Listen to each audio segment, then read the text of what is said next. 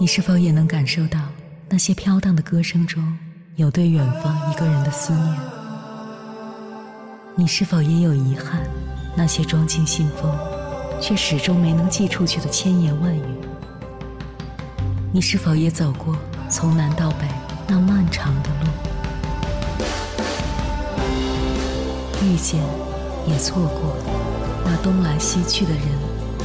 当往事随风，一尘风，凌晨时分，跨越千山万水，讲述和倾听我们的故事。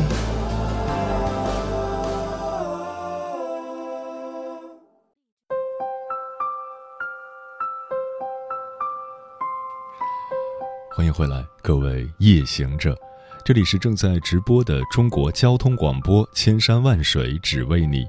深夜不孤单，我是迎波，绰号鸭先生。我要以黑夜为翅膀，带你在电波中自在飞翔。近年来，“养生”一词从中老年人专属名词，渐渐变成了年轻人的风潮。据二零一九二零二零中国青年消费报告显示，保健养生已跻身二零二零年青年人花钱排行榜前三名，仅次于教育培训、住房。而在年龄划分上，九五后已成为养生局的忠实粉丝。从七零后到九五后，不同群体的养生模式发生了哪些变化？接下来，我们就来聊聊不同年龄段养生模式的变迁。跟朋友们分享的文章名字叫《当代九五后的养生：惜命与焦虑并行》，作者王悦，北京大学医学人文学院副院长。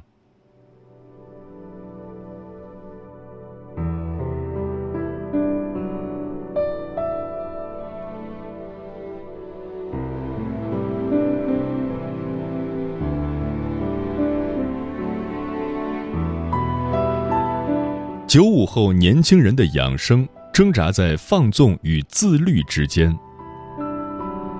年轻在现代社会被符号化与视觉化，老年化的肉身迹象出现，让不甘衰老的青年们困扰不安。功未成身已老的时间焦虑普遍蔓延在青年群体之中，脱发、失眠、超重或肥胖。皮肤健康问题、流行性感冒、内分泌失调等身体危机不断涌现，特别是九零后和零零后中存在脱发困扰的比例竟然超过了八零后，而零零后中多数还处于学生生涯。本应意气风发的九五后不再标榜自己青春无限，他们的社交内容逐渐出现初老症状、脱发危机等话题。新冠肺炎疫情爆发后，养生成为常态需求，对保健、按摩、运动、医药等健康相关消费也提升到了更高的水平。从各项调研来看，九五后的健康焦虑程度已经超过了他们的父辈七零后。然而，较为有趣的是，这代年轻人的养生模式堪称为矛盾的集合体，他们挣扎在放纵与自律之间。尽管口口声声称自己追求健康，但他们却经常通宵熬夜、暴饮暴食、蹦迪酗酒。一方面，他们想尽办法来创造各式各样的身体保养方法；另一方面，他们在行动上背道而驰，疯狂地追求无序的、凌乱的以及不规律的生活方式。青年群体的这种生活方式被称之为“朋克养生”。并且他们总结出了很多养生方法，如枸杞配酒、喉糖配烟、熬夜配面膜、牛奶配辣条、破洞裤配暖宝宝等。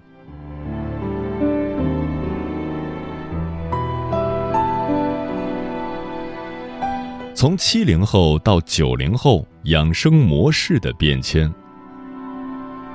社会变迁是对历史传统既批判又继承的过程，影响社会变迁的有环境、人口、社会制度、社会价值观念、生活方式、科学技术、经济等因素。环境的变化和发展是人类社会变迁的基本前提，而日新月异的科学技术又使得年轻一代在知识获取、更新、运用这些先进科学技术方面具有得天独厚的优势。不断发展变迁是人类社会发展的主要特点之一。社会变迁必然带来生活方式的变革。生活方式是指人们在一定价值观念支配下，为满足需要而在各种生活领域中进行活动的行为习惯。生活方式反过来会影响社会变迁。对于七零后来说，他们成长的时代是计划经济以及从计划经济向市场经济转轨的时期。这一时期，物质产品相对匮乏，社会流动较慢，文化变动速率不高，社会正在逐渐走向开放，新的思想观念开始传入，但传统保守的观念和力量依然具有较大的影响。七零后群体的思想观念介于保守与开放之间，他们开始面对亲人的逐渐逝去，逐渐意识到养生的重要性，并注重每年去体检，希望早发现早治疗。七零后更注重日常生活习惯、饮食搭配和健康之间的关系，健康与轻食健身关联在一起，他们的保健方式显然更加多元。比起一种内在平和的健康状态，他们更希望健康同样能表现在精神上、体态上。对于八零后来说，一九七八年是我国经济社会发展的分水岭。八零后是中国改革开放之后出生的第一代人，经历的是一个经济腾飞、空前活跃的时期。在社会主流文化影响的同时，形形色色的新思想冲击着他们还不够成熟的心灵。八零后的童年生活比七零后相对富足，所受教育比七零后更加开放。改革开放初期，八零后在学校接受社会主义文化的熏陶，而由于国门开放、各种思潮的涌进，使得八零后潜移默化地形成了多元价值取向。同时，互联网的出现使得他们与上一代相比更加灵活、开放、个体化。八零后经历了八十年代的变革、九十年代的开放、两千年的世纪之交，他们身上有着许多独特的标签。独生子女第一代，物质精神生活相对丰富，普遍受过高等教育，思想更加开放超前等。八零后的养生模式比较注重餐饮均衡营养、作息规律，通过自律的方式调整身体状况。对于九零九五后来说，这一代人出生时，我国改革开放已显现出明显成效，是经济快速增长和信息飞速发展的年代。这一代人不仅拥有自由奔放的想法，也对未来持乐观态度。从九零后成长的具体过程看，当他们在儿童时期的时候，市场经济已经基本确立，中国变得更加开放。同时，互联网的出现使得九零后拥有自由奔放的想法。作为网络一代，他们更愿意积极的自我表达和彰显个性。随着当今社会竞争日益激烈，生存发展压力逐渐增大，他们身上也催生了更加清晰、理性、务实的个体发展意识。随着国家发展与社会变迁，九五后的成长环境、教育水平、接触信息的渠道越来越优质化，这使得九五后思想更加独立。九五后的养生模式。展现出其在日常生活中自我身体认同的拉扯与迷失。九五后更愿意用钱换健康。二零二零年十月，中央财经经济信息联播报道了九零后养生热。统计结果显示，九零后成保健品购买主力，甚至有九零后每月花两千元用于购买保健品。在同年六一八期间。眼部保健类产品销售同比增长百分之四千一百二十六，蛋白粉同比增长百分之七百五十一，维生素类产品同比增长百分之三百八十七。年轻人成为名副其实的消费主力军，其中九五后、零零后活跃用户同比增长百分之一百二十六。值得警惕的是，虽然他们一边透支身体，一边服用各种保健品，但这种朋克养生模式并不能弥补身体透支带来的损害。没有全民健康，就没有全面小康。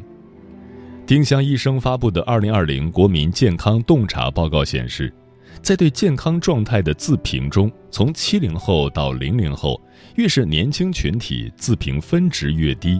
百分之九十七的受访者存在与健康相关的困扰。九五后看似矛盾的生活主张，如果置于整个社会发展进程来看，则变得有迹可循。和七零后、八零后完整经历时代相比，九五后对于经济增长放缓与职业变动所带来的无力感，对人生无常与及时行乐的反思，职场焦虑与健康焦虑交织。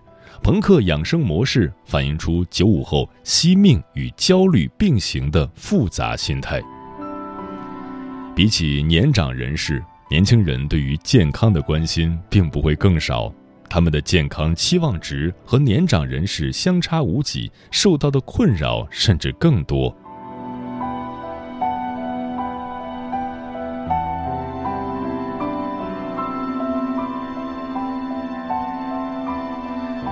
如何帮助青年群体走出朋克养生模式？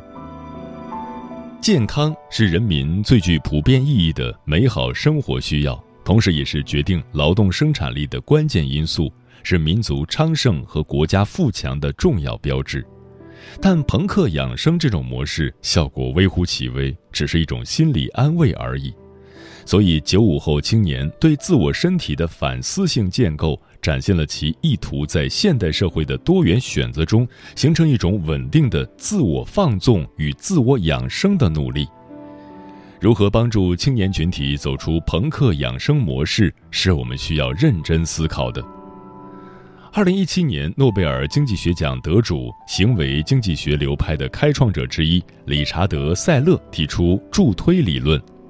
所谓助推，就是不强迫你，也不剥夺你的自由选择权，只是利用人们的心理弱点加以引导，就能帮助人们做出更好的决策。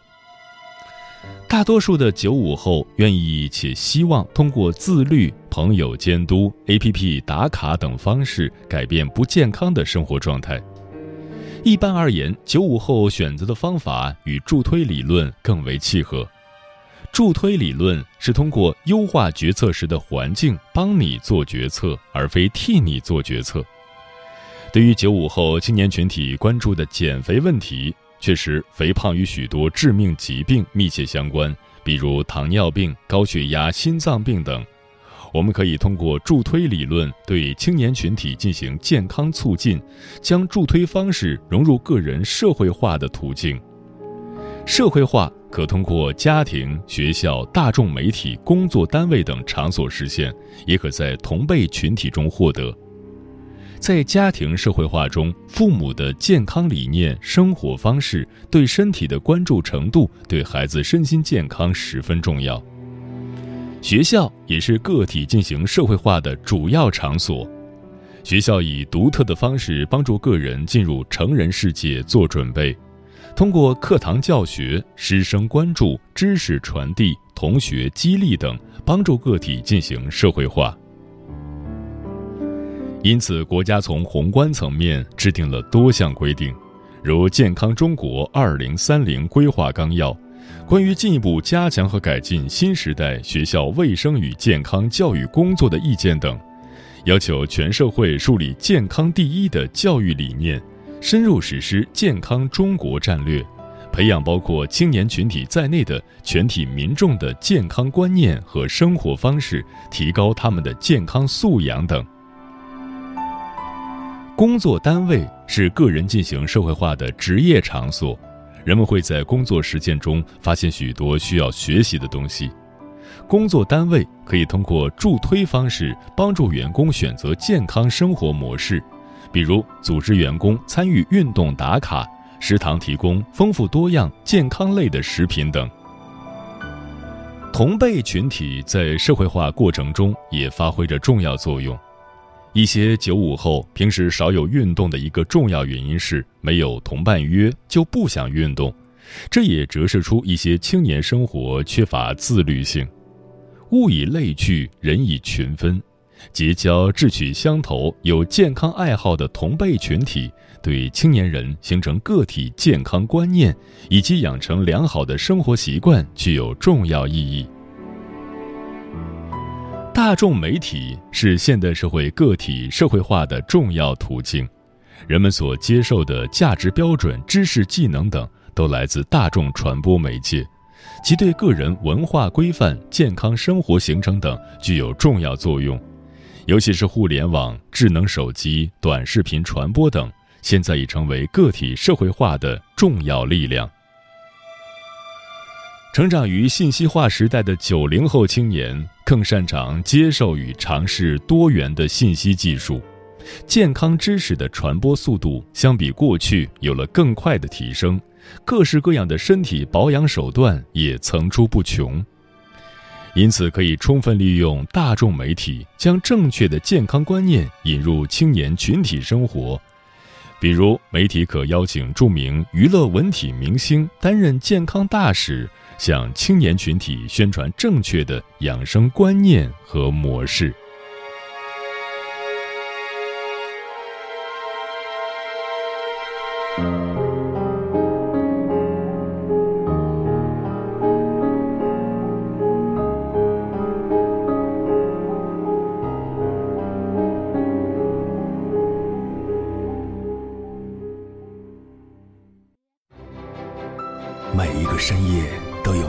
思念，每一段青春都有万水千山，千山万水只为你，千山万水只为你，正在路上。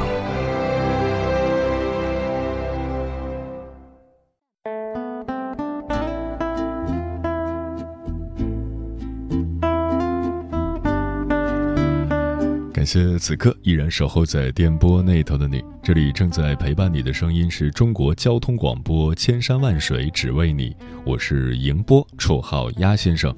我要以黑夜为翅膀，带你在电波中自在飞翔。今晚跟朋友们聊的话题是：学会惜命，才能更好的生活。听友南风知已说。好好活着这句话看似平淡无奇，人人都会说，但其中蕴藏了多少前车之鉴和心酸无奈，恐怕也只有经历过的人才能有真正的感同身受吧。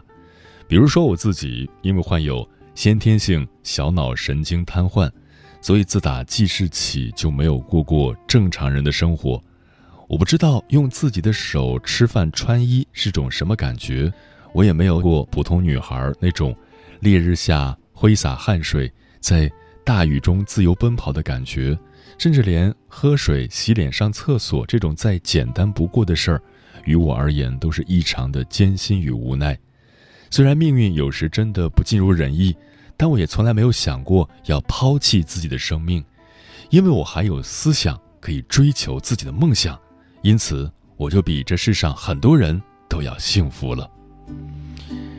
知已是一位老听友，他虽然手脚都不能够自如的活动，但是他靠着自己坚强的意志，学会了用手指去打字，而且完成了自己的第一部网络小说，即将要出版了，真的是一个非常令人佩服的女孩。双心小妹说：“生命是脆弱的，请珍惜生命，因为它可能在你不留神就逃跑了。”珍爱生命是我们快乐的源泉，珍爱生命是每个人都必须全力做到的。钮祜禄牛说：“无论什么年龄，都要按照自己的身体意愿来生活，想吃的时候吃，该睡的时候睡。如果感到压抑，也不要克制，要抒发出来，发泄一下心中的不满情绪。要爱自己，遇到喜欢的物品就买下来，在一个地方待腻了就走出去，爱就表达，恨就宣泄。”痛痛快快、明明白白的活着。贾明涛说：“对于生命，我们每个人都只有一次，所以当我们拥有它时，要珍惜，要把生命用在人世间最宝贵的事情上，而不要浪费。”王瑞露说：“学会珍惜生命，才能过好未来的每一天，一步步的做好自己，过好当下的日子。”失而复得说：“今晚的话题让我很有感触。最近一直在照顾生病的母亲，生病以来，她的情绪很不好，生活质量也下降了。我手头的工作也被耽搁了，就觉得生活被打乱，而感觉无能为力。”或许只有你连续奔波于医院，才会知道身体的重要、健康的重要。明月千里故人西说，生活上的压力会让每个人都变得焦躁不安。平时不断的加班熬夜，一直处在忙碌的工作当中，让身体透支了很多，从而导致每天精力不足。但是，一旦你失去健康，其他一切的成就都会失去意义。放手回归说：“生命只有一次，人生是一场单程旅行。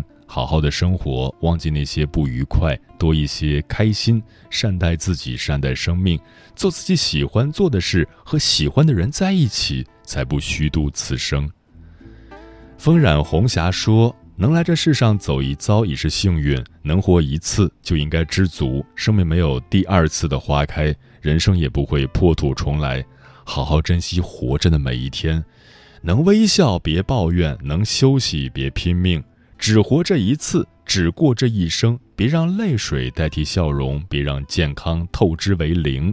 累了就去休息，别咬牙硬撑；困了就睡一会儿，别熬夜太久。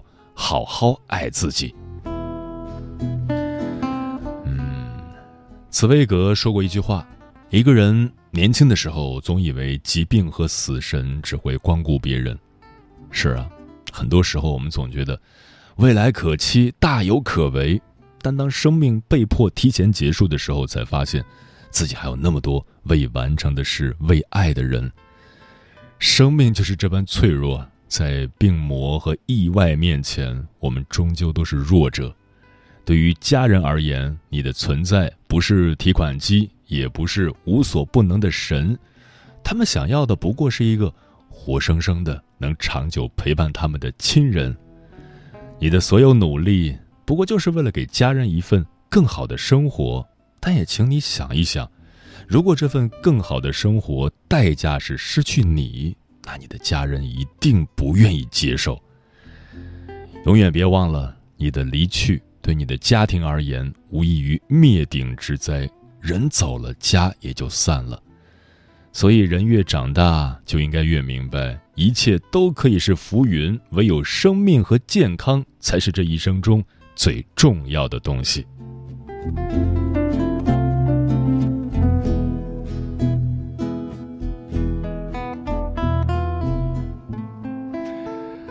时间过得很快，转眼就要跟朋友们说再见了。感谢你收听本期的《千山万水只为你》。如果你对我的节目有什么好的建议或者想要投稿，可以关注我的个人微信公众号和新浪微博，我是鸭先生乌鸦的鸭，与我取得联系。晚安，夜行者们。